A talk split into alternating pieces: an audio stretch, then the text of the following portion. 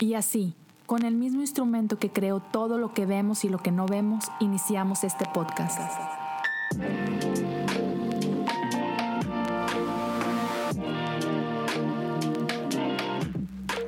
Bienvenidos a Cosas Comunes. Hey, Pablo, gracias por acompañarme el día de hoy. Es, me siento honrado en serio de, que te hayas dado un tiempo de estar acá conmigo, con, la raza. Este, bienvenido, bro. Este espacio es tuyo. Gracias, gracias, Leo. Eh, ahí había estado escuchando de, tu, de tus podcasts y me confirmaste hace, unos minutos que tienes varios de ellos, pero me, dio risa que vi una historia de Jesiah que decía, eh, vayan a escuchar los podcasts de Leo eh, por cierto, tiene el peor nombre entre todos los podcasts. No sé si ese es el del pajarito o cuál será, pero.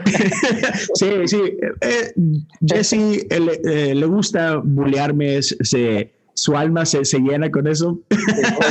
y, y, este, sí, se, se, refería a ese segmento de con el pajarito en la mano, ¿no? Este. Y sí, hice una encuesta al respecto y ya, me, me ganó Jesse, me humilló.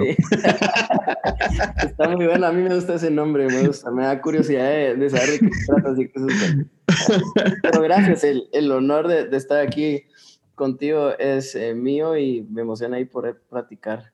Eh. no, bro, a ti, a ti. Entonces, mira, sé que hay mucha gente que desde que vea el título y vea tu nombre va a decir, ah, ya sé, lead y todo, pero para quienes por ahí no hayan escuchado de, de ti, de quién eres, de este, de este movimiento que, que, hay en Guatemala y que crece a toda Latinoamérica, cuéntanos un poquito de hoy, quién, quién eres tú, ¿Qué es, qué es tu rol, qué es lo que haces, a qué te dedicas. Claro, pues yo, mira, yo llegué a Casa de Dios, la iglesia de mi pastor Cash Luna y Sonia Luna, que por cierto, pues es, eh, es directamente yo trabajo con Juan Diego Luna. Ah, Lo siento, Podría decir que el, pastor Cash es la cabeza de la iglesia, pero mi, mi líder, mi pastor, eh, es Juan desde hace algunos años ya, tal vez unos, unos cinco años. Okay. Eh, yo hacía música antes, ya, ya tenía este sueño de hacer música. Eh, pero voy a contar esto muy rápido. Me, me llego, a, llego a casa de Dios después de, de, haber sido, pues, entre comillas, cristiano toda mi vida. eh, nací en un hogar cristiano, mis padres eran, estaban muy involucrados en la iglesia, pero yo tuve mi tiempo ahí de, de no querer saber absolutamente nada y eh, cuando por fin toco fondo, llego a, a, este grupo de jóvenes que era eh, Lead, que se llamaba Lead. Estaba en un comercial, eh, en un centro comercial y me llamó la atención y dije, bueno, vamos a ir porque yo en ese tiempo estaba muy desesperado. Eh, de hecho, yo hice una lista de iglesias a las que yo quería asistir para ver si encontraba algo de Dios. Me fui a sentar a iglesias a, a ver si escuchaba la voz de Dios porque estaba muy desesperado en ese tiempo.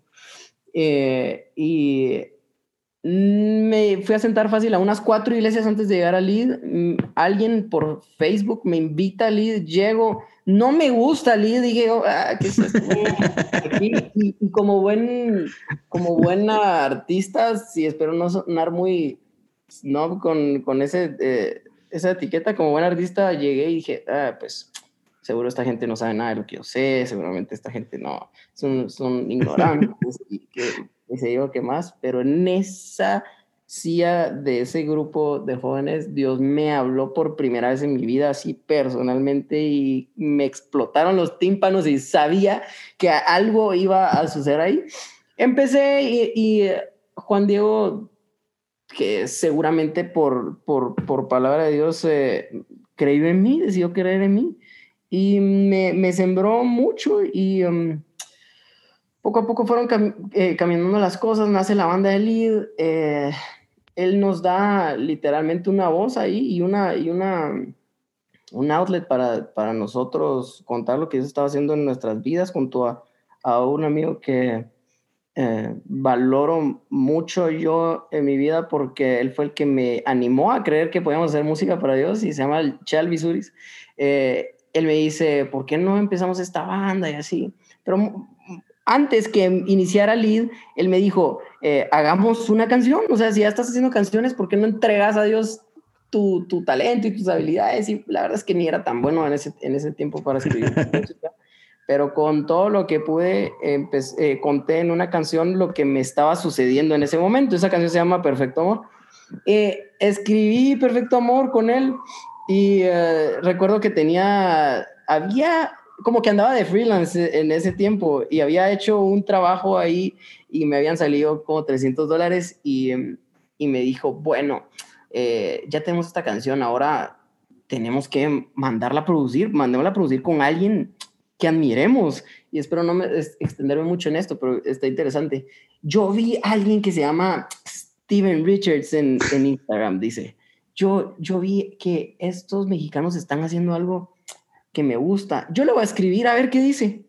Eh, y le escribió, le escribió, hey, te, te, escuché en Spotify, yo sé, pues no los, no los conocemos ni nada, pero de repente a ti te, te interesa producir una canción y y bueno, Steven dice que no sé por qué encontró el mensaje así como en los requests y le respondió.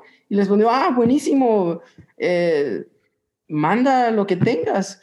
Y recuerdo que ya te, eh, él accedió a hacerlo em, y el costo de hacerlo y la mezcla y la máster eran 50 dólares más de lo que yo tenía en mi bolsa total. Ajá. y me recuerdo como que decir, voy a dar esto, o sea, no solo no tengo dinero ahorita, no tengo trabajo, eh, y todavía este che me está pidiendo que dinero. pero ha estado tan loca las cosas que voy a darlo todo. Dije yo, y no sé ni cómo conseguir los 50 extras y nos fuimos mitad, mitad.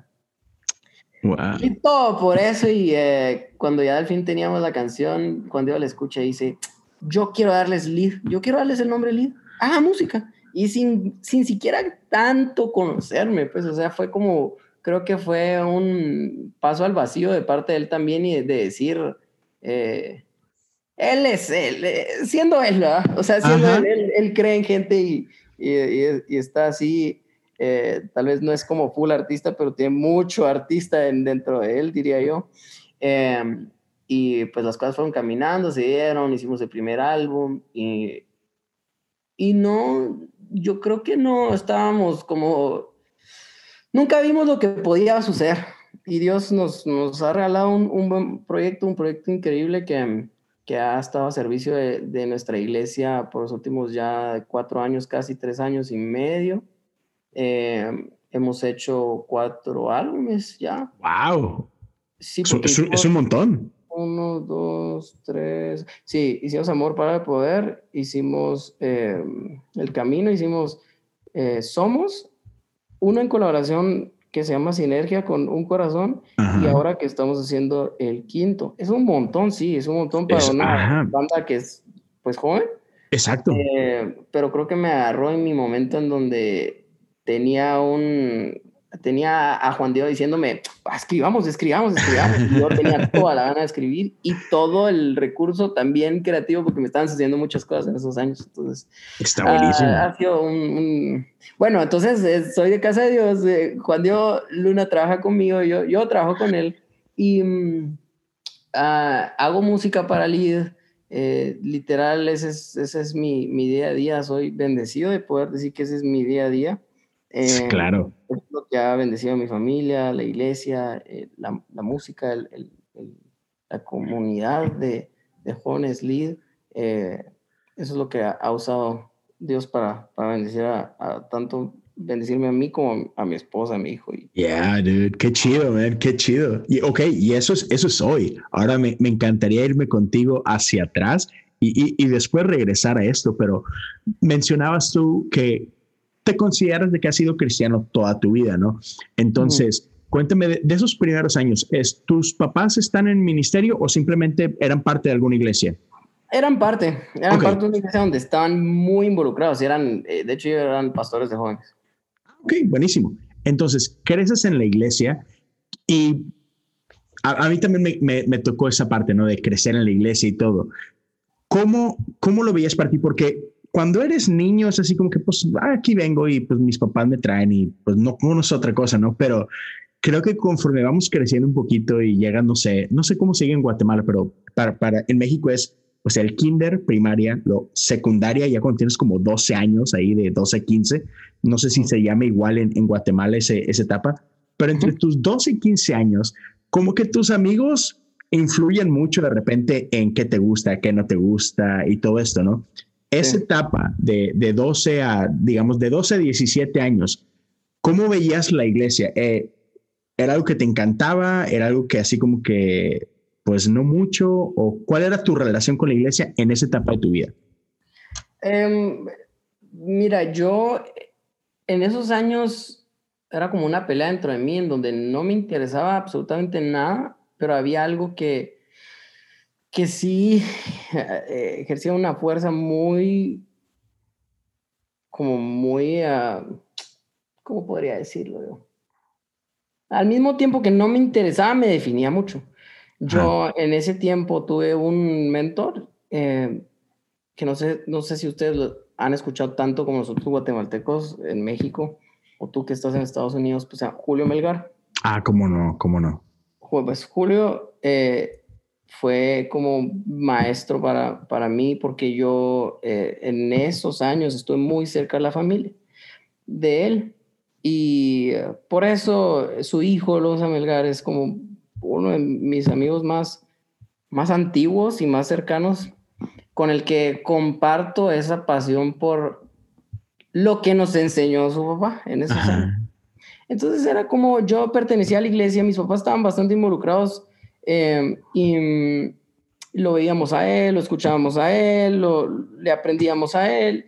Eh, así como tenía ese aprendizaje de iglesia, porque es que realmente la iglesia a mí no me importaba, lo que me importaba lo que estaba viviendo y escuchando de parte de esta persona en ese tiempo. Eh, y, y, tú decías, los amigos influyen, sí, por la otra parte yo tenía a estos mis otros amigos y puedo pensar en uno muy, muy puntual ahorita, bueno, en dos quizá un maestro influyó en mí, en, en, lo que yo hago, grandísimo, y otro, y otro amigo, que estoy seguro que no se imagina lo que, lo que en mí, un par ahí. Pero sí, un, un maestro que en es, durante esos años me, me enseñó mucho de poesía. Eh, escribía mucha poesía yo en esos, en esos años, como entre los 14, 15, 16, 17. Eh, me, me, apasionaba, o sea, en, lugar de garabatos en la parte de atrás del, del cuaderno, yo eh, le hacía poemas a las chavas y así. Eh, y me pasaba haciendo eso. Eh, así que era como ahí un balance entre que no, entre que sí, entre que agarraba esto de la iglesia y agarraba lo otro del otro lado. Mis amigos, tenía amigos que eran igual de apasionados por mí que mí que yo por la música. Em, entonces me recuerdo que mi escape era agarrar mis audífonos e irme a encerrar al baño. Yo decía, ah, señorita, puedo ir al baño. Y entonces agarraba mis audífonos y me, iba. Y cerrar los ojos y, ahí me iba. Y eh, que me, yo no sé cuánto me tardaba en esos mis escapes de, de del baño, pero uh, sí, la música estuvo, eh, ha estado ahí siempre, ¿verdad? Lo único, la única diferencia era que antes era fanático y ahora soy pues autor, por decirlo así. Claro. Oye, qué interesante. Entonces, te, te diste cuenta en, en, tu juventud de, del impacto de la música en ti, ¿no? este, pero, pero lo acabas de decir perfecto. Una cosa es apreciar la música, o sea, eras fanático y, ah, qué rico, y te llevaba a lugares especiales o algo por el estilo. Pero ¿en qué momento fue que te diste cuenta que, que podías no solamente escuchar música, sino ser parte de ese proceso creativo, ya sea tocando algún instrumento, cantando o escribiendo? ¿Dónde empezó esa parte? Mm, pues eh, fíjate que me, me pasó algo si tú ves la historia de muchos músicos eh, grandes actualmente, muchos tuvieron un trasfondo de iglesia. Eh, muchos estuvieron en el coro de la iglesia y sabían que podía cantar, muchos eh, brillaron en la iglesia y después de ahí los reclutaron para ser artistas. pienso uno, uno de los más famosos, creo yo, que Beyoncé, creo que salió de la iglesia. Ah, ¿cómo no? Aquí en Houston. Incluso si para no irnos tan norteamericanos, eh, para los que me están escuchando y seguro han escuchado Tiny, eh, Tiny tiene un trasfondo de, eh, de, iglesia junto con toda la gente esta que está haciendo ahorita lo top de Bad Bunny, de, o sea, productores muy, muy relevantes en latinoamericanos también vienen de enseñanzas cristianas, pues, no todos obviamente, pero la gran mayoría. Y eh, yo tuve un, un, encuentro con Dios en, en, la iglesia, en donde yo sabía que podía cantar, fíjate, yo, yo decía, yo creo que puedo cantar, pero nunca me atreví a cantar en frente de la gente. Siempre era como, yo creo que puedo hacer lo que este cantante está haciendo aquí, pero tampoco tenía, tampoco conocía tan bien mi voz. Eh, si ustedes han estado en, en iglesias eh, cristianas evangélicas, eh, seguramente han escuchado las vigilias, ¿verdad? Claro. yo tuve una vigilia en, en, esta iglesia en donde también era pastor Julio Melgar, de la que te estaba contando. Sí. Eh, cuando todos se apagaron ya por ahí por las dos y media de la mañana, ya todos estaban cansados, ya no había, ya no quedaba nadie que quería cantar, eh, quedaba yo ahí y eh, no sé cómo fue que me, ah, bueno, pase usted ahí, póngase a, ver qué hace, que si quiere cantar, cante, no importa si afina o no afina. Y me recuerdo que abrí mi voz y, y canté lo que estaba dentro de mí y mm, y me recuerdo que todos empezaron a llorar y, y, y como, y había gente que decía, ah, es que siento que fui libre cuando cantaste, siento que eh, algo sucedió y no sé si cante, seguramente no cante tan bien, pero algo en ese momento me dijo, yo tengo algo que debo dar, ¿verdad? Mm, que eh, yo tengo algo adentro de mí que va a servir para bendición de otras personas. En mi poco entendimiento, porque fue cuando tenía como unos 18 años tal vez. En ese momento empiezan las ganas mías de querer eh, hacer, hacer algo al respecto y como ya traía ese trasfondo de, poético, dije yo, ah, yo sé cómo, yo sé cómo, yo sé de ritmos sin música, yo sé de ritmos eh, con las palabras, entonces yo creo que puedo adaptar esos ritmos a la música. Yo sé, yo sé de rimas, yo sé de, de uh, A, C, B, eh, A, A, C, B, D, C, D, A, B, C, D. O sea, como de cómo ir jugando, jugando con las líneas y cómo hacer que, que realmente cobre vida relatos dentro de una dentro de un pequeño texto. O sea, eh, empecé a entender que podía, que Dios podía tal vez utilizar ese mitafondo poético en música. Entonces me empecé a atrever a escribir, a escribir. Me recuerdo que, me, que eh, conocí a un amigo que tocó con muchas personas cristianas eh, relevantes por mucho tiempo, Danilo Montero, esta, esta, con Danilo Montero tocó como 10 años o más. Em, tocó con, bueno, últimamente con Cristín de Clario, con Quique Pavón, con muchos amigos eh, que, que, ahora ah, comparto tiempo. Él me escribió por Instagram, o yo le escribí por Instagram, no sé cómo fue, pero eh, terminamos hablando en Instagram y decidimos hacer una banda y esa banda me, como me fobió a mí para para entender que así podía escribir música. Empecé a escribir música. Aquí en, en, Guatemala hay un pequeño como movimiento, o había un pequeño movimiento independiente. Fui parte de ese momento, movimiento independiente con esa banda y a la gente le gustaba, entonces eso me animó más. Pero realmente, perdón que esté hablando tanto. No, no, dale, dale. Eh, eh, yo nunca hablo con gente de estas cosas, entonces me doy cuenta hasta estos momentos que de verdad tengo mucho que contar. Pero uh, ese, ese movimiento, en pocas palabras, me, me hizo ver que sí, sí podía escribir canciones. No necesariamente eran las mejores canciones en ese momento, pero, pero eran canciones que le gustaba a la gente y, y, y que de hecho puedes encontrar todavía ahí, por ahí en, en internet. pero en ese, en ese tiempo yo escribía en, inglés, eh, música en inglés y hasta, hasta llegar a Rally fue que ya me enamoré del español y dije, no, pues sí, esto. Órale.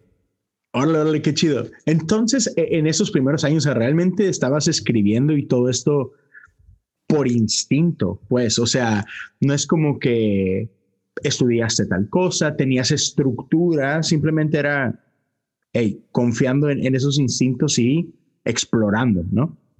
Sí, no, la verdad es que no sabía qué radio estaba haciendo. Y yo creo que ayuda a veces. Yo, yo me topaba con gente que era muy estudiada y me decía, no, mejor ni estudies porque te va a arruinar, como que te va a poner barreras, como que te va a enseñar cuadros y cajas. Y uh, sí, es bueno, obviamente sí es súper útil aprender a escribir, pero a, veces si ya se te da naturalmente, ah, eso, eso como crudo hay que cuidarlo, ¿verdad? Porque... sí, sí, sí no te, pone ningún límite, ni, ningún barrera, ni ninguna barrera de, lo que puedes crear. Excelente. Y entonces, platicábamos antes de empezar a grabar un poquito y me mencionabas esta parte que te vas a, a, Estados Unidos a estudiar. Y, y, retomando esa, esa plática, ¿te fuiste para Estados Unidos a estudiar algo que tenía que ver con música? Sí, de hecho yo estudié como para ser worship leader. Ah, eh, ajá. Em, entonces estudié en, una, en como el Bible College de esta iglesia que se llama Victory en, en Tulsa. Ok. Victory eh, queda justo enfrente de Oral Roberts. Ok. y eh, esta, esta iglesia fue parte como de eso que se vivió hace muchos años, este gran avivamiento con Oral Roberts y, y mm, Paul Doherty, que es el, el, el pastor de, de Victory. Ah, y llego, llego ahí a aprender cómo, cómo es que se hace música, cómo es que funciona la música dentro de la iglesia. Eh, realmente yo no, mi deseo no era, yo quiero saber cómo se hace música en la iglesia, sino yo quería saber de música. Y mis padres averiguaron y les, les dio como que paz y se les abrieron las puertas de enviarme a esta universidad, eh, a este Bible College, y fue, fue lo que hubo, pues fue lo que Dios decidió a que yo me fuera. Pero curiosamente fue también mis, de mis tiempos más fríos en, en, en, en mi fe, de mis tiempos como más... Ah, de mi fe. Entonces... difíciles.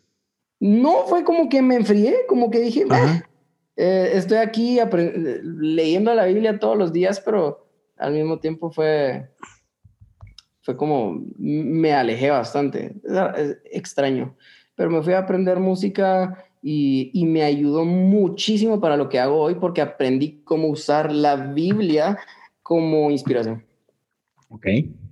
O sea que eh, en ese sentido, eh, entiendo la parte de que a veces estructura y aprender ciertas cosas puede como que, o, puede sentirse como que te roba esta libertad, pero en ese sentido, ¿crees tú que sí te aportó algunas herramientas útiles que, que hasta hoy te sirven?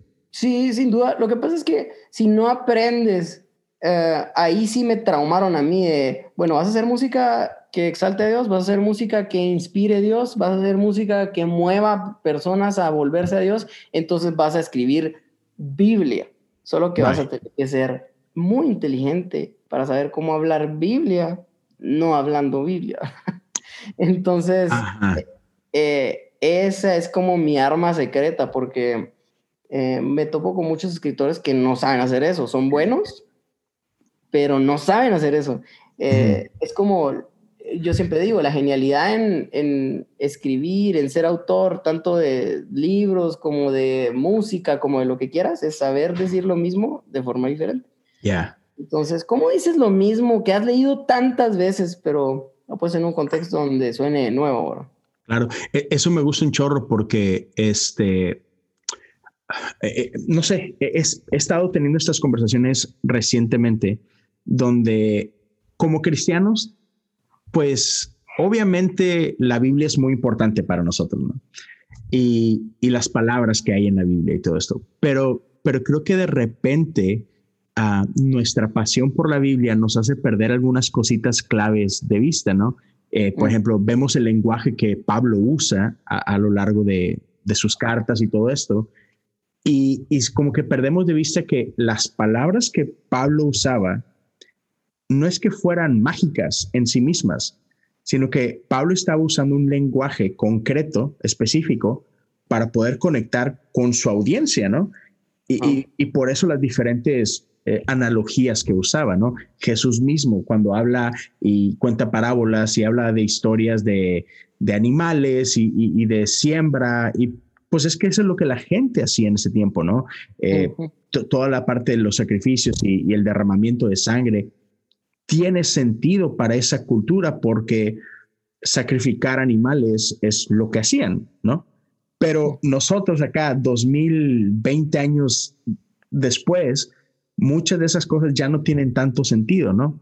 Porque el, no sé, los chavitos, por ejemplo, que, que ustedes, uh, con quienes ustedes conectan semana a semana, ¿no? Chavitos de 14, 17 años, no es como que sepan algo de plantar o de matar animales y cosas por el estilo, sino que, ¿qué es eso, no?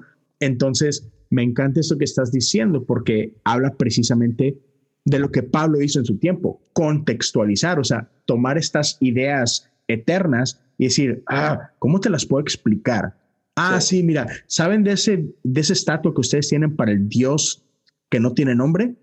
Mm. Déjenme les hablo de ese Dios. Y, se, tomaba cosas que la gente podía entender, ¿no? Y es esto que estás tratando de hacer tú o haciendo tú, que es, ah, ¿cómo tomo estas verdades eternas, estas verdades bíblicas, espirituales, pero para que un chavito de 15 años en Guatemala me pueda entender, que a lo mejor nunca se ha parado en la iglesia, ¿no? Sí, un ejemplo, sí, un ejemplo que, que me encantó fue, es que a veces tiro conceptos que la gente sí no tan fácil, o sea, que dice, no, eso sí están... Mm, Te pasaste. Le voy a dar crédito a Juan Diego que él no se escandaliza con mis conceptos. Porque realmente no son ideas descalladas, pues, o, o no es que yo sea el, que el genio que tira cosas que están muy adelantadas a su tiempo, no es lo que quiero decir, sino que simple y sencillamente son riesgosos, pues, o sea, es muy fácil que la gente diga, nada, esto no. Eh, por ejemplo, que lo sepa la calle, ¿escuchaste esa canción? ¿Cómo no? Claro que sí. yo como le dije, mira, tengo este concepto ¿qué pasa si hacemos esta canción y que termina en que lo sepa la calle? Y, eh, que lo sepa la calle. Mm, bueno, démosle. Eh, y, él es como que tiene tanto, tanto eh, como el mérito eh, como el 50, 50 siento yo, porque cree en los conceptos y empuja los conceptos eh, que son precisamente eso.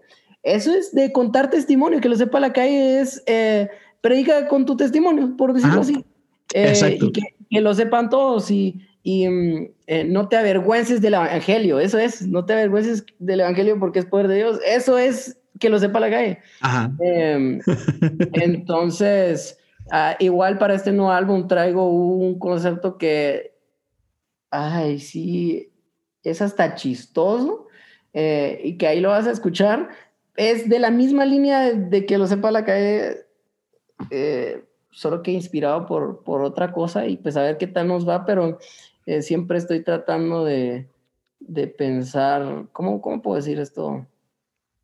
Pues de una manera que no lo haya escuchado por lo menos esta generación, ¿verdad? Y, me atrevo a decir que el, pues que lo sepa la calle, nunca se había cantado así, o sea, nunca eso se había cantado así. Y ese que, que, creo que va a venir, estoy segurísimo que nunca se ha cantado así, no por decir que soy súper único, pero por decir que ah, me, me, quiero atrever a, a, a, cambiar un poquito eso y, y me quiero Ah, quiero atreverme a hacer bulla, pero bulla pues de, de, la buena, ¿verdad? No solo hacer bulla por hacer bulla, sino por decir, ah, sí podemos, sí podemos interpretarlo de manera distinta, ¿verdad? O sea, esto y es tanto, o sea, estamos hablando de la Biblia, pues, ¿verdad? ¿Cuántas canciones no hay de engaños, de mujeres, de sexo, de alcohol, reinventadas por 10 millones de veces eh, en la actualidad? Pues, es decir, si escuchas, todo es reciclado del mismo estilo de vida. Exacto, eh, exacto. Y nosotros tenemos tantísimo estilo de vida en la Biblia que pues debiésemos estar haciendo más música, en mi, opinión. Estoy bien de acuerdo. Ya, fíjate, ah, me hablabas ahorita de, de cuando se aventaron a hacer que lo sepa la calle, ¿no? Y no se, no se me olvida porque bendito social media, ¿verdad? O sea, me, encanta esto, como de repente en, en, este ambiente de iglesia la raza se, se escandaliza muy fácil o, o, hacemos, hacemos mucho problema cuando las cosas se ven diferente a, a lo que estamos acostumbrados, ¿no? y, y, podemos decir que, que lo sepa la calle, el álbum completo con, o sea, esta, esta, este partnership con este lead y, y un corazón, o sea, fue fue muy diferente, ¿no? Mm. Y, y, me acuerdo de, o sea, por un lado, mucha gente sí que, wow, está chidísimo, pero también muchos que los criticaron cañón, ¿no? Cañón. De hecho, yo hice un episodio, está mal la palabra, pero defendiéndolos, por así decirlo, ¿no? O sea, ah.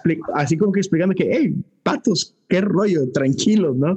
Este, pero me encantó ese, ese riesgo que decidieron tomar. Y de hecho lo he platicado un poquito con, con JD. cuéntame cómo fue, más que el proceso creativo y todo esto, porque obviamente tú cuando estás haciendo algo, sabes lo que estás haciendo y creciste en la iglesia, entonces, por un lado está este, este espíritu salvaje, creativo, aventurero, ¿no? Y por otro lado sabes de que, ah, yo sé, yo sé que hay gente que va a decir algo al respecto, ¿no? Entonces, cuéntame de esa lucha interna, cómo, cómo le haces para decir, no me importa, le vamos a dar.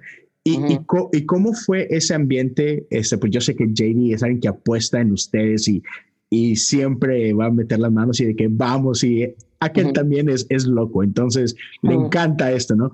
Pero cuéntame un poquito de esa experiencia, cómo fue eh, ¿Cómo se sintió, o sea, viviendo en tus zapatos, esta parte que sé que vamos a romper un poquito el molde y va, vamos a hacerlo, no me importa. ¿no? Pues es que, ah, mira, ya todos dentro del equipo estamos como bastante conscientes de hasta qué punto podemos llegar. Eh, al principio yo le decía a Juan Diego, ah, ¿qué tal esta idea? ¿Qué tal? Mm, no, para el. Eh, ah, ¿qué tal esta otra? Mm, no, es que para el no. Entonces, en base a lo que él me rechaza, yo ya sé cuál es mi área de juego. Ajá. Entonces, con, con, con, lo que pasó, cuando él dijo, hagamos un... De él salió la idea de hacer la colaboración con Un Corazón. Ajá. Porque no hacemos un álbum de Un Corazón. Eh, armemos todo el concepto, se lo presentamos y vemos qué, qué dicen ellos y estuvimos como pensando ah, de qué puede ser esto, cuál puede ser el concepto.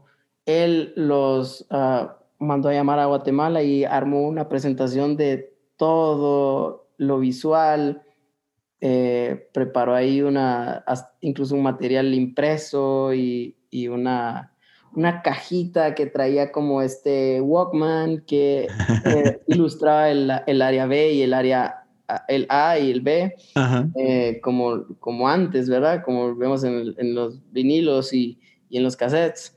Eh, y entonces se pensó que el área A iba a ser como un poco más radial, más urbana, y el área B iba a ser un poco más iglesia, y entonces iba a ser nuestra manera de proponer las dos caras, pero que estuviesen bajo la misma línea. Y recuerdo que ellos llegaron y les encantó, dijimos, bueno, hay que darle, nos vamos de retiro a escribir estas canciones. Eh, y a partir de cómo se, ve, se pichó la idea, digamos, cuál, fue el pitch, ya todos llevamos, ya todos íbamos como muy retados a, vamos a hacer cosas que van a ser riesgosas, vamos a hacer, nos vamos a traer cosas, a, hacer cosas que, eh, sí, seguro nos pueden criticar, sí, seguro nos van a decir que esto es, que, que suena tal y tal, o que mm, le recuerda tal y tal, pero vamos a hacer lo que esté sonando ahorita. Y pero no vamos a olvidar de la iglesia. Entonces también vamos a hacer algo que la iglesia esté un poco acostumbrada. Pero uh, la, el ADN del líder siempre ha sido atraer a aquellos que no han crecido en iglesia necesariamente. Exacto. Atraer a aquellos que, que no saben si eso está bien para los cristianos o no está tan bien para los cristianos.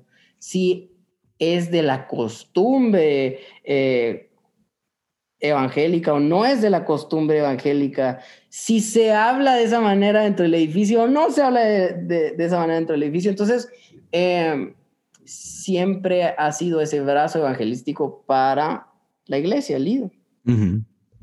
Y mucha de la culpa que sea eh, a través de la música de esa manera ha sido de, de, las letras, ¿verdad? O sea, de, de, cómo se expone, de, los, de la musicalidad que se utiliza.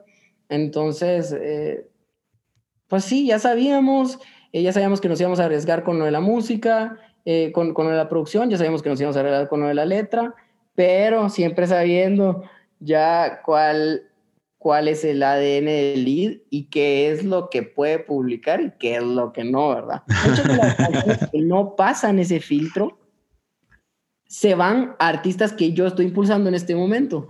Entonces, em, si hay una canción que decimos, ah, lead no, pero sí Josh Games. Josh Games es un, artista que, que he estado impulsando desde hace un tiempo ya, desde hace tal vez más de un año y entonces hay ideas que tengo que desarrollo para otras personas y que no necesariamente son para lead, pero eso está bien también. Ya, claro, exacto.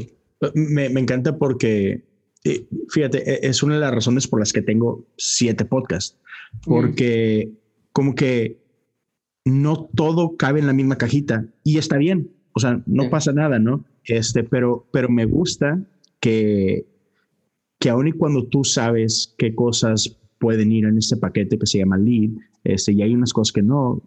Eso no tiene por qué frenar tu proceso creativo, ¿sabes? Y, entonces me, me, gusta esa parte de que, no sé, siento que como, como cultura a veces cometemos estos errores de que es que si no cabe aquí, entonces no se puede y, y eso está bien, eso está mal, cuando va mucho más allá de si algo está bien o está mal, es, hey, explora, o sea, como, como artista, para, y lo digo para todos aquellos que nos pueden estar escuchando, que, que tengan esa inclinación de crear, cualquiera sea tu, tu outlet, porque hay quienes crean con música, hay quienes crean con, con video, hay quienes crean con, con letras simplemente y mil otras expresiones más, ¿no? Entonces, para mí es bien importante eso de, de que no frenes tu creatividad, porque e, e, es un músculo, ¿no? O sea, yo me acuerdo que también cuando tenía como, no sé, 20, 21 años, parte del equipo de alabanza en mi iglesia y tenía una banda con unos amigos y estamos en este ejercicio de, ponernos a escribir, ¿no? Queríamos hacer canciones. Y yo me acuerdo que hubo un tiempo en el que, este, cada, semana que ensayamos o cada dos, tres días, lo que sea, traía alguna una canción o dos canciones y me tocó un periodo de tiempo en el que muchas veces era de que no, no, no, no. Y un punto, te soy sincero, o sea, me harté y dije, no vuelvo a escribir nada. Y se lo dije a, un amigo, ¿no? Y me dice, pato, no hagas eso. Eso es lo peor que puedes hacer. Tú sigue escribiendo. O sea, el que no me guste a mí o el que no, el que esto que estás haciendo no quepa en esto que estamos haciendo hoy, no quiere decir que sea malo necesariamente. Simplemente no cabe aquí, pero, pero no lo tomes como que personal, no lo tomes a, no eres bueno tú. Esto no funciona. Simplemente es esto no aplica aquí, pero sigue ejercitando esto, ¿no? Que no te detenga, pues. Sí, y ese, por eso es tan importante abrir nuevas puertas dentro de la iglesia para artistas. Y cuando ah, hay artistas con mucho potencial y se topan con que no, eso no cabe aquí, lo primero que hacen es, bueno, ¿en dónde cabe? Y seguramente va a haber un lugar donde quepa fuera de la iglesia y seguramente no va a ser con creyentes. Eh, y ahí ya perdiste. o sea, como, como pastor, como líder, como, como evangelista, como lo quieras llamar, ya perdiste porque alguien sí le va a dar un outlet, alguien sí le va a dar una oportunidad. Y uh, sí, por eso considero que es, que es tan importante que hayan personas que, que quieran, quizá no está quizá no está listo para ser publicado el trabajo, pero puede estar listo para ser publicado. Si le das la oportunidad de formarlo, o si le das el chance a, proponer, aunque no esté listo de ser publicado, em, permites un, crecimiento eh, personal de la persona que te está proponiendo, pero si, pero si hay eso, no, esto no, o sea, no está ahí, o no, esto no, nada que ver con la iglesia, con nuestra iglesia.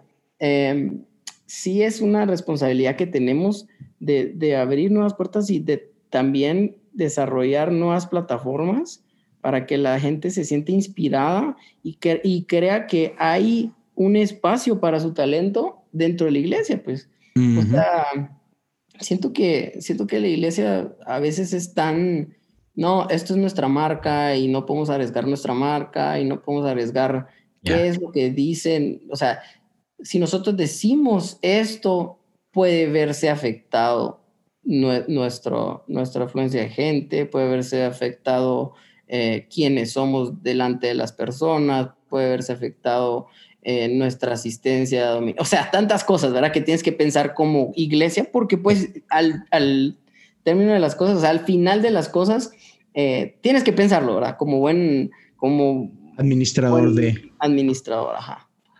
Pero sí, igual, así como está esa responsabilidad de administrarlo bien, está la responsabilidad de, de, de no perder a la gente que está proponiendo, porque luego te das cuenta que perdiste al siguiente gran artista, que no estaba necesariamente listo cuando te propuso las cosas, pero que sí alguien le aguantó allá al lado, alguien le aguantó su, su proceso de crecimiento y, y, ellos sí cosecharon el creer en alguien que no estaba listo, o ellos sí cosecharon en creer en el raro.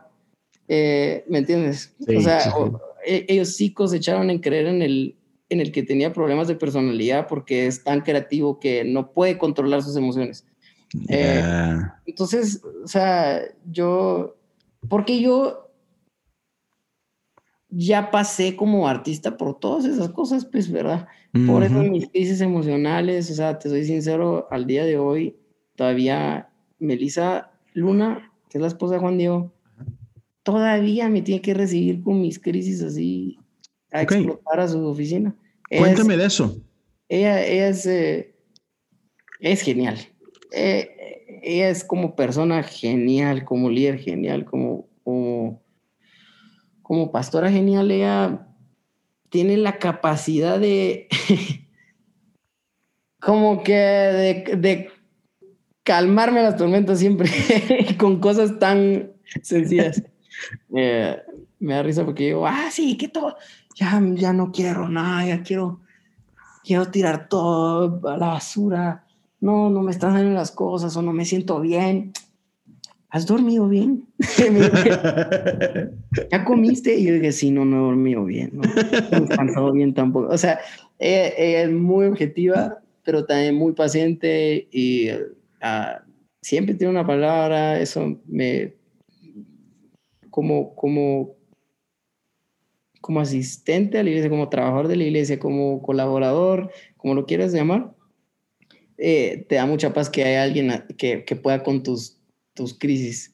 Y, yo siento que todos necesitamos a alguien, eh, una, una buena esposa es, es definitivamente alguien que, que, que, va a poder con tus crisis, pero si no estás casado, encontrar un, un buen líder o una buena líder que, que, te pueda, que te aguante, ¿verdad? Que te aguante.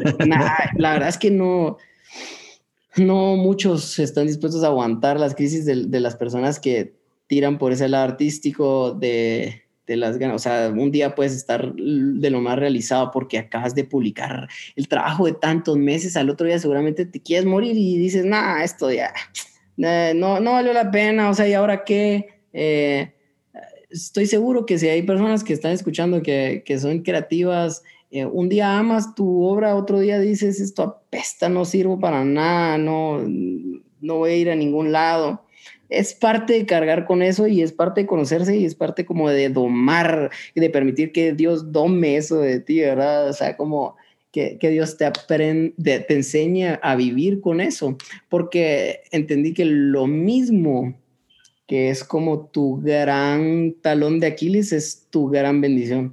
Eh, y aquí quiero contarte algo rapidito. Eh, yo creciendo, yo pedí a Dios, Dios, quítame este corazón tan sensible que tengo, quítame esta sensibilidad. Yo, yo, yo quiero ser así frío, yo quiero ser duro, yo quiero ser que nada me lastime, porque ser tan sensible y, y, como estar constantemente dejando pasar todas las emociones como tu gasolina para hacer las cosas, te hace hasta cierto punto dependiente de ella. Si tú no dejas pasar todas esas emociones, no escribes, no, no pintas, no, no ves el mundo, no puedes capturar el mundo de la manera en la que esas emociones sí te van a permitir hacerlo. Y hay personas que nacemos con una sensibilidad mayor que otras. Eh, eso no nos hace mejores ni nos hace peores, pero esa sensibilidad sí nos hace más vulnerables a quebrarnos constantemente. Entonces yo me recuerdo que decía, no, es de odio este corazón, ¿por qué tengo este corazón? Y una de las cosas que, que muy sencillo, pero que oí en su momento a Dios decirme, ese, ese, ese corazón es el, es el que me sirve a mí. wow, mm, eh, el mundo, obviamente la vida no es fácil, la vida no, no deja de ser dura porque Dios te haya dado algo que le va a servir a Él, ¿verdad? Eh, y, y, que no solo le va a servir a Él, sino que te va a permitir ser parte del plan gracias a eso, ¿verdad? Eh, entonces, sí, por mucho tiempo peleé contra eso que ahora, ya que aprendí a usarlo, ya que aprendí a cuidarlo, ya que aprendí cómo funciona. Y no te digo todas las veces, porque todavía tengo esos mis momentos que voy a rematar ahí. Sí, sí, sí. Eh, pero dejé de, pelear con cómo Dios me hizo, ¿verdad? Dejé de pelear con cómo Dios me hizo y, aprendí a, a, notar cuándo es, ah, cuándo es ese corazón tratando de jugarme la vuelta. O ah, cuando, sí, esas emociones, sí, ya las, ya las he visto antes. Esto es por tal y tal cosa pero es lo mismo que me hace ser sensible cuando aparto tiempo y me arrodillo y digo, ah, Señor, quiero conectar contigo ahorita. Esa misma sensibilidad es la que me, es la que me deja escuchar o es la que me deja escuchar distinto, es la que me deja decir, ah, este sentimiento o esto que me estás haciendo sentir suena a un vuelvo a ti o un...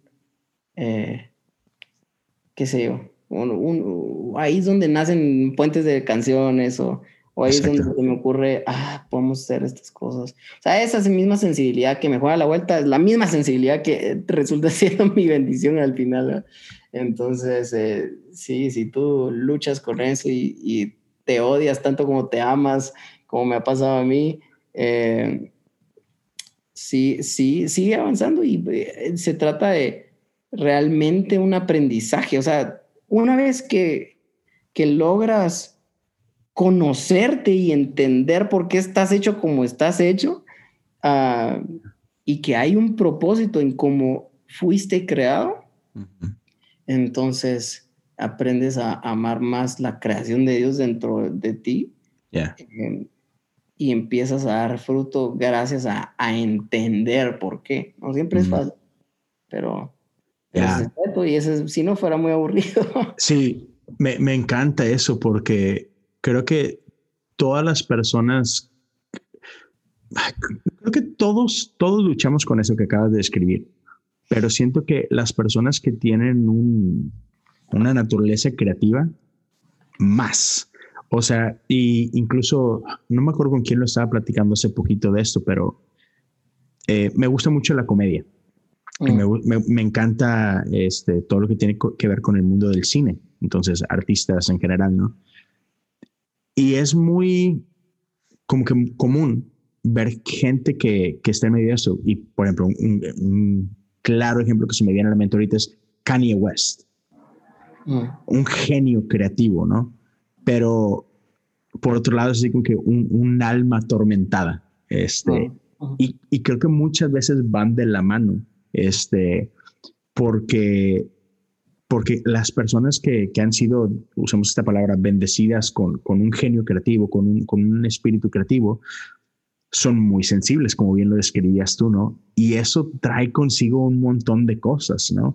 Este, y, y es, como no todos son así, este, entonces tendemos a verlos como, ah, el raro, la rara, este, y, sí son, son muy incomprendidos. Y eso te puede hacer sentir muy solo, ¿verdad? Y, Ajá, horrible, ¿no? Y, puedes estar rodeado de gente y a la vez sentirte solo en el mundo, ¿no? Entonces, Me, me, gustó mucho eso que hablabas ahorita de algo que te ha ayudado a ti, es que has encontrado una, un lugar seguro, o sea, un espacio seguro donde, donde sabes que no eres juzgado por ser como eres, por pensar lo que piensas, por, por ver el mundo como lo ves. Y, y, y, aparte de ese lugar, espacio seguro, pues has encontrado a alguien que te, que te da esa estabilidad que a veces necesitas, ¿no? Sí. Porque otra vez, o sea, al, al, ser tan sensible a, todos estos sentimientos, pues, dude, se siente horrible de que ahorita me estoy riendo y en cinco minutos voy a estar llorando hasta que se me salgan los ojos. Y mm. este, y entonces, este, creo que encontrar esa persona que te ayude a, a anclarte, por así decirlo, o sea, que te deja como un papalote, ¿no? Te deja volar tus sentimientos, pero no te suelta. Es, eh, que, aquí estás, aquí estás, tranquilo, no, no, te vas a ir este, y te vas a perder en, el viento, no, sino que aquí te tengo. Y creo que una, un, llamado a líderes a, a, hacer lo que ha sido Melissa Martino, de que necesitamos crear esos espacios para gente este, donde no se sientan juzgados, donde no se sientan rechazados y poder ser esos, esas anclas que necesitan en esos momentos tan vulnerables, ¿no? Porque, este, como, como bien describías ahorita, eso que, que por un lado te atormenta a veces es tu mayor regalo a la vez, ¿no? Es, lo es, lo es, así es. Totalmente de acuerdo. Y sí, em, es que lo más, lo más probable es que un... sí, es que hay mucha gente que se va con el... Cuando tienes tu crisis dices, uy, yo no quiero estar cerca de esa persona. Eh, o esa persona eh, está muy inestable o esa persona necesita necesita medicina, que se, me, que se medique para estabilizarse. Sí. Eh, desde pequeño me decían eso, pues, o sea, desde pequeño querían darme Ritalina, se llama la medicina. Ok, ok. tranquil, tranquiliza a los niños. Estaba de moda en ese tiempo, creo yo, porque todos le querían dar Ritalina en mi eh, pero, pero sí, o sea, lo más probable es que conozcas a esta gente que anda así en crisis pero es la misma gente que tiene su crisis en la noche y en la mañana ya está, bueno, eh, ¿qué sigue? ¿Qué tal? y, y, es como, seguramente la gente que le toca aguantar eso es, es eh, ay, no me digas que, que ya estás como si nada. No, pues sí, es que era cosa de ayer, no sé, es, definitivamente, definitivamente tienes que tener esa habilidad para, para sostener a esas personas, pero uh, lo bueno es que salgas de ahí, ¿verdad? O sea, lo bueno es que tengas eh, esos momentos de crisis, sí, pero que aprendas a, a, saberlos manejar poco a poco. Ahora, yo soy una persona que no me reconozco, pues, o sea, no me reconozco como soy ahora. Eh, creo que gran parte, y, sé que esto tal vez va a sonar como un poquito abstracto, pero mi relación con el Espíritu Santo ha ayudado muchísimo a eso mi búsqueda de, decir, ok, hay alguien que inspira paz. Hay alguien que inspira paz contra todos los pronósticos. Eso quiere decir paz que sobrepasa todo entendimiento. Eh, alguien que, que inspira paz cuando nada más inspira paz. Entonces, yo quiero relacionarme con esa persona. Quiero entender quién es esa persona. Voy a estudiar quién es esa persona. Eh, y, y, creo que ha sido clave entender que a muchos, el, el, el balance, la, la, muleta de muchos artistas, es como que si todos los artistas fueran cojos. Eh, la, la, la, pierna que les hace falta es la relación con el Espíritu Santo. Mm. Eh, claro que en nuestro, hoy en día es un poco abstracto decir Espíritu Santo, porque ¿quién rayos es el Espíritu Santo? Pues, o sea, eh, Holy Ghost, o sea, ese nombre todavía es todavía más como raro, ¿verdad? O sea, la traducción a personas que hablamos en español, o sea, un fantasma que es santo, ¿verdad? es rarísimo. Pero una vez que le quitas lo, lo místico, le quitas lo, lo abstracto y le pones el nombre de una persona, lo ves como una persona y empiezas a, investigar, ok, ¿qué dice la Biblia? Espíritu Santo, ¿verdad? Eh, ¿Qué función? ¿Por qué es mejor que Jesús? ¿Por qué Jesús dijo que iba a ser, iba a ser una obra incluso eh, como más, eh, que nos iba a beneficiar aún más que Él estuviese aquí? y es porque él literalmente está 24/7 ahí, ¿me entiendes? O sea, es porque literalmente él vive dentro nuestro, es porque te podemos tener una conversación así, es porque podemos acudir así, es porque podemos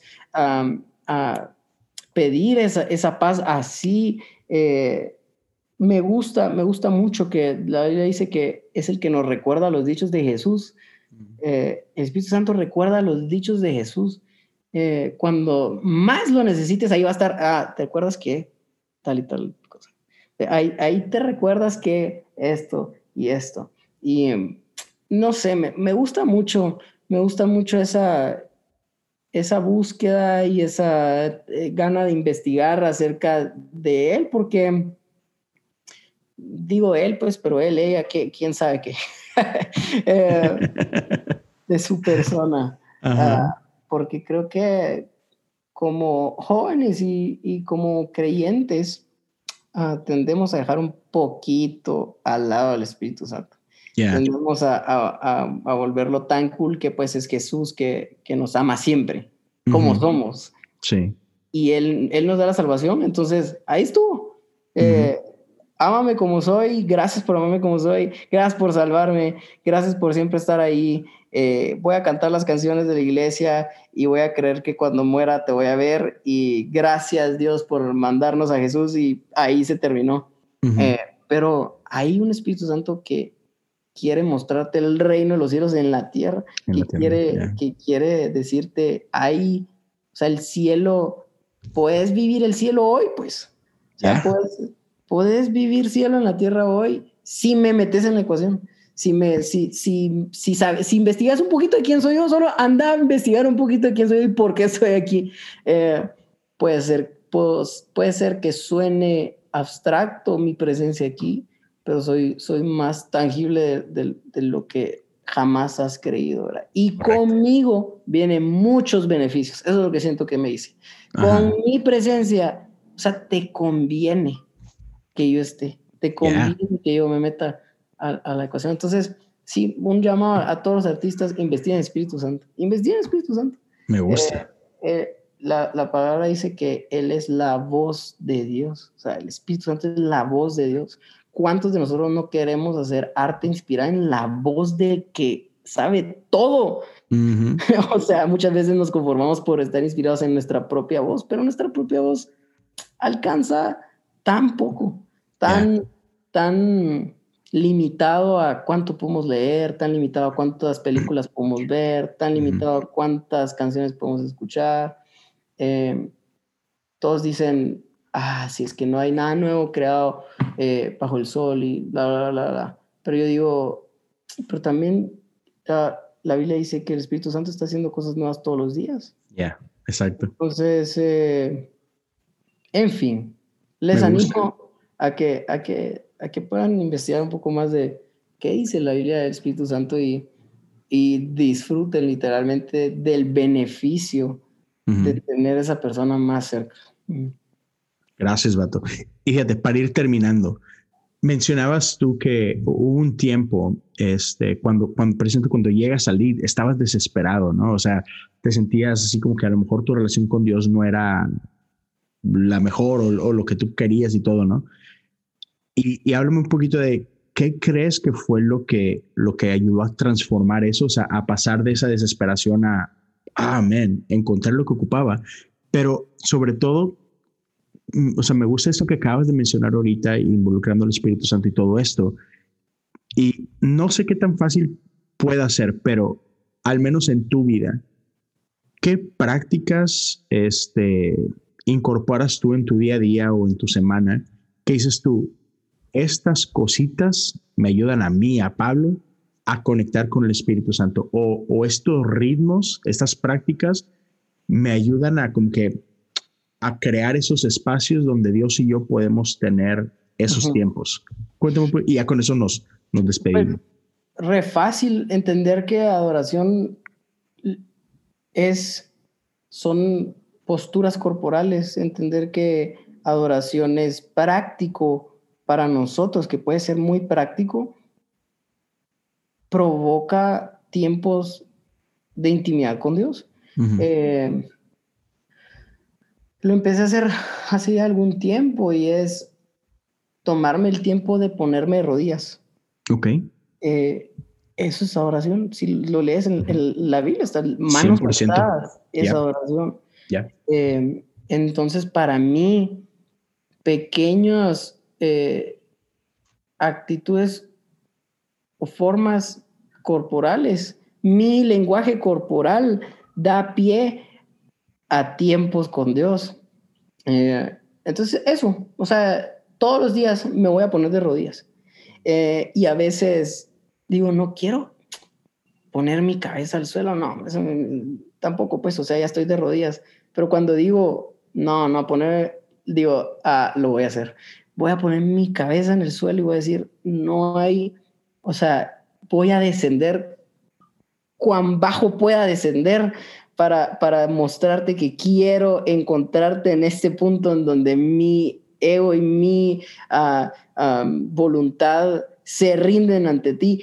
Hacerlo con mi cuerpo es, es eh, para mí algo que tiene ya más sentido para nuestra mente, ¿verdad? Porque cuando muchas veces estás orando, bueno, yo rindo todo y, eh, aquí estoy, Espíritu Santo, encuéntrame una vez más y todo lo que podemos decir, todos los discursos que hemos aprendido de alguien más, eh, no se comparan con que lo hagas con tus propias rodillas y, bajes con tu propio cuerpo y digas, sí, o sea, aquí hay alguien dispuesto a, reconocer que tu voluntad es mejor que, que, la mía, que tus planes son mejores que los míos, que tus caminos son mejores que los nuestros. Entonces, con tan fácil como eso, eh, creo que, que puedes provocar momentos en donde realmente puedas escuchar la voz de Dios y eso mezclado con lo que dice la Biblia del Espíritu Santo, puedas entender y puedas saber ubicar su voz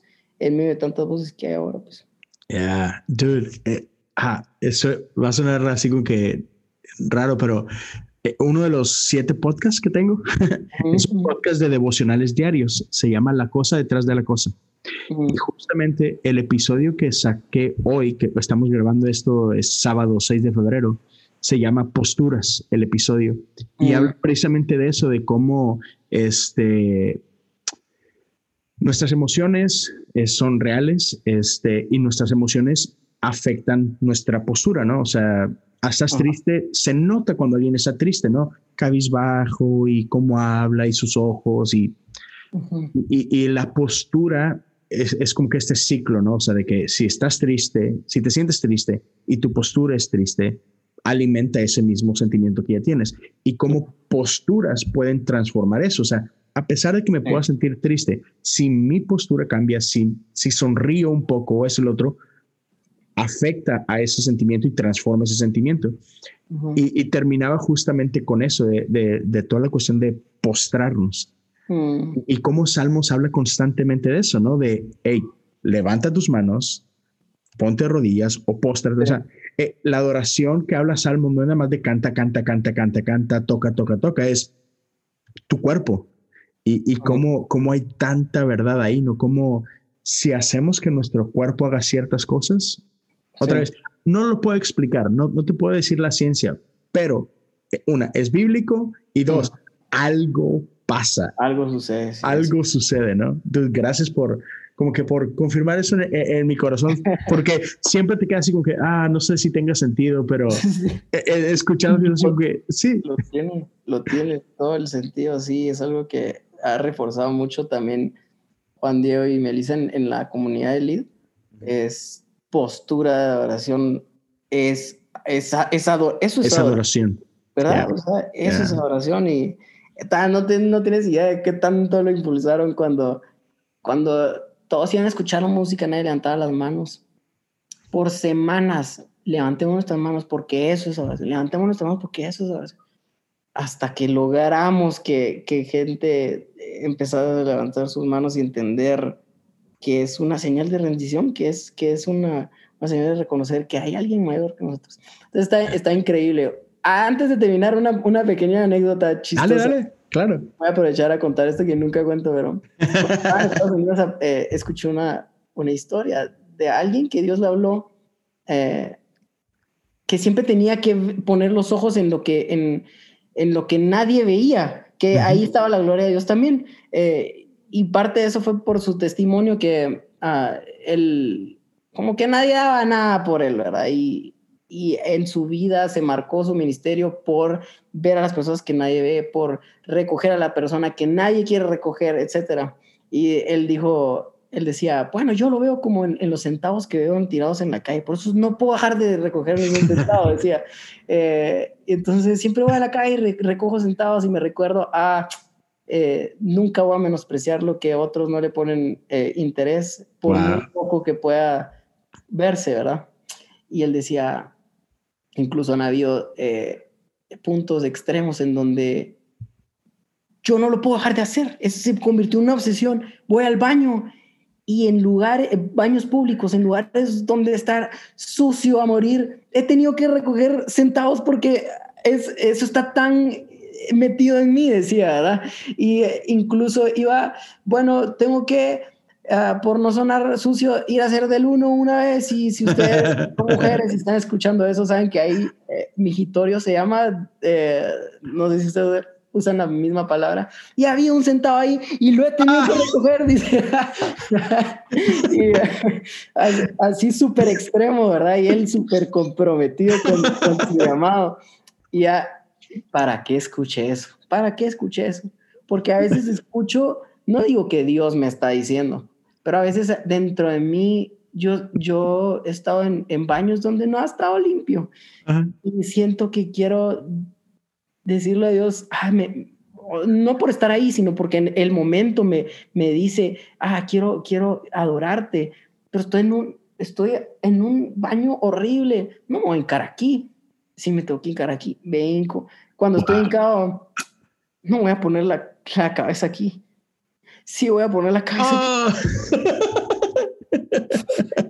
ha llegado a ese punto en donde no importa dónde esté, no importa qué tan bajo tenga que poner la cabeza. No digo que es para todos, no digo que esto lo tienes que hacer, pero ya se quedó tan metido en mi cabeza que, que si puedo poner mi frente al suelo y mis rodillas esté donde esté para reconocer que alguien mayor que yo en ese momento lo va a seguir haciendo. Wow, dude, está, está chido. está un poco extremo, pero pues ya sabes cómo somos. Sí, no, somos no, un poco excéntricos y un poco extremos. Pero hay, hay una frase y mucha gente la va, la va a reconocer, pero quieres ver cosas que nunca has visto, haz cosas que nunca has mm. hecho. Y empieza con, perdón por la palabra, empieza con tonteritas como esa, o sea, cosas que, que, tú crees, ay, ¿por qué voy a hacer esto? Like, dude, no, hazlo. Y a ver qué pasa, ¿no? O sea, ¿qué, qué, qué, qué es lo peor que puede pasar, no? Sí, claro. Este, entonces, me gusta eso, o sea, me, me gusta de que otra vez gente, inténtalo, o sea, lo que sea, no, no tiene que ser exactamente eso, pero, pero inténtalo, haz algo, uh, confía en lo que Dios pone en tu corazón y juega con eso, ¿no? Te voy a dar tirar un reto. no sé si has escuchado de esta performer, que es una artista que hace performance, que se llama Irina Ibra, Ibrahimovic. Ibrahimovic. No sé si se pronuncia así o Ibrahimovic, Irina Ibrahimovic. Una de las más famosas de todo, de todo el arte moderno. Okay. Em, ella hace performances en donde se para en un, en un museo y se saca sangre. Wow se para en un, en un museo y se pone una pistola cargada a la, a la, a la, a la cabeza y, empieza a apuntar a todos de la O sea, ella es extremista, extremista y todas la aplauden por ser extremista. Es donde se va a orinar a los museos. Wow. O sea, cosas así como protestas, como ilustración de algo más. Si hay gente que puede poner su vida en riesgo por causa de su arte. Si hay gente que puede realmente hacer cosas denigrantes y ridículas a causa de su arte, lastimarse a causa de su arte. Y son aplaudidas. Nosotros cristianos no podemos ni hincarnos en un, en un suelo donde está sucio porque qué ridículo. Nosotros cristianos no podemos levantar las manos en público porque qué ridículo. Nosotros eh, creyentes no podemos hacer cosas que desafíen nuestra lógica conservadora. Pero otros sí son aplaudidos por, por, por mm. eso. Mm. Por eso y muchas cosas más. Yo creo que debemos de ser, de ser, de ser aún más salvajes, aún más eh, poco convencionales, aún más eh, atrevidos. Y entonces ahí sí vamos a ver cosas nuevas, pero otros ven cosas nuevas porque se atreven a cosas. Otros ven cosas, Exacto. otros empujan el mundo del arte y, están en, en, en, el, en la primera fila de lo que está sucediendo porque se atreven y porque nada es suficientemente ridículo y nada es suficientemente extremista. No te digo mm. que, que, necesariamente te tienes que ir a lastimar por probar un, claro. hecho, pero si te digo, ah, hemos estado muy bien sentados y, y ah, satisfechos con lo que ya sucedió y mm. repetir lo que ya sucedió y volver a hacer lo que ya sucedió.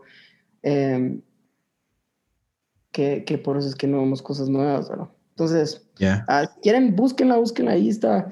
Eh, Irina Ibrahim, Ibrahimovic se escribe. Eh, pues, véanlo por ustedes mismos. Está en MoMA, está en. Y se ha estado en todos lados. Todos lados. Ah, con Rick Owens, con. Bueno, ve, a Rick Owens también, es un, es un diseñador de moda que también es artista. Eh, súper, súper extremista en su forma de comunicar sus colecciones.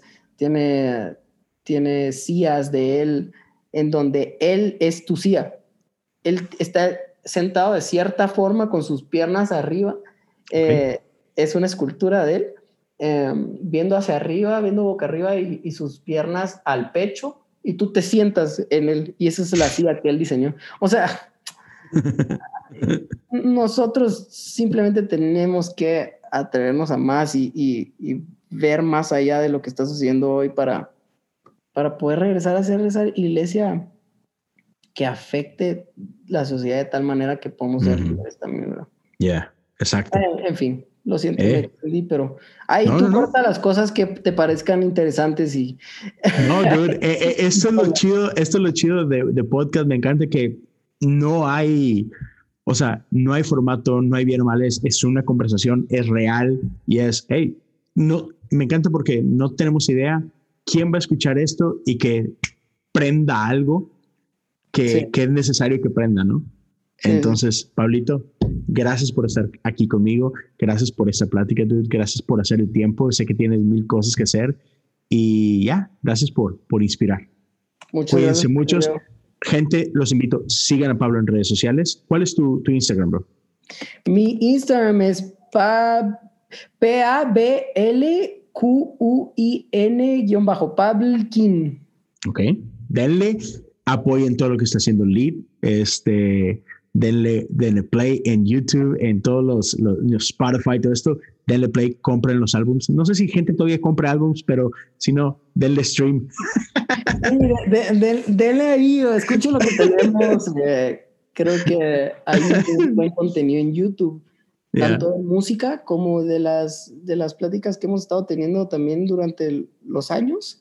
Ahí pueden encontrar a Juan Diego, pueden encontrar la música de Lee, pueden encontrar a Melissa, en fin, hay, hay muchas cosas en, en YouTube bajo el Lead, L -E -A Y mm, paréntesis, les había dicho Irina, pero es Marina. Marina. Pero Marina Abramovic. En fin, gracias Leo por el espacio. Gracias a eh, ti. por todo, te mando un abrazo y espero. Igualmente, bro. 20 podcasts. Ahora, ya está, señores. Cuídense todos. Hasta pronto.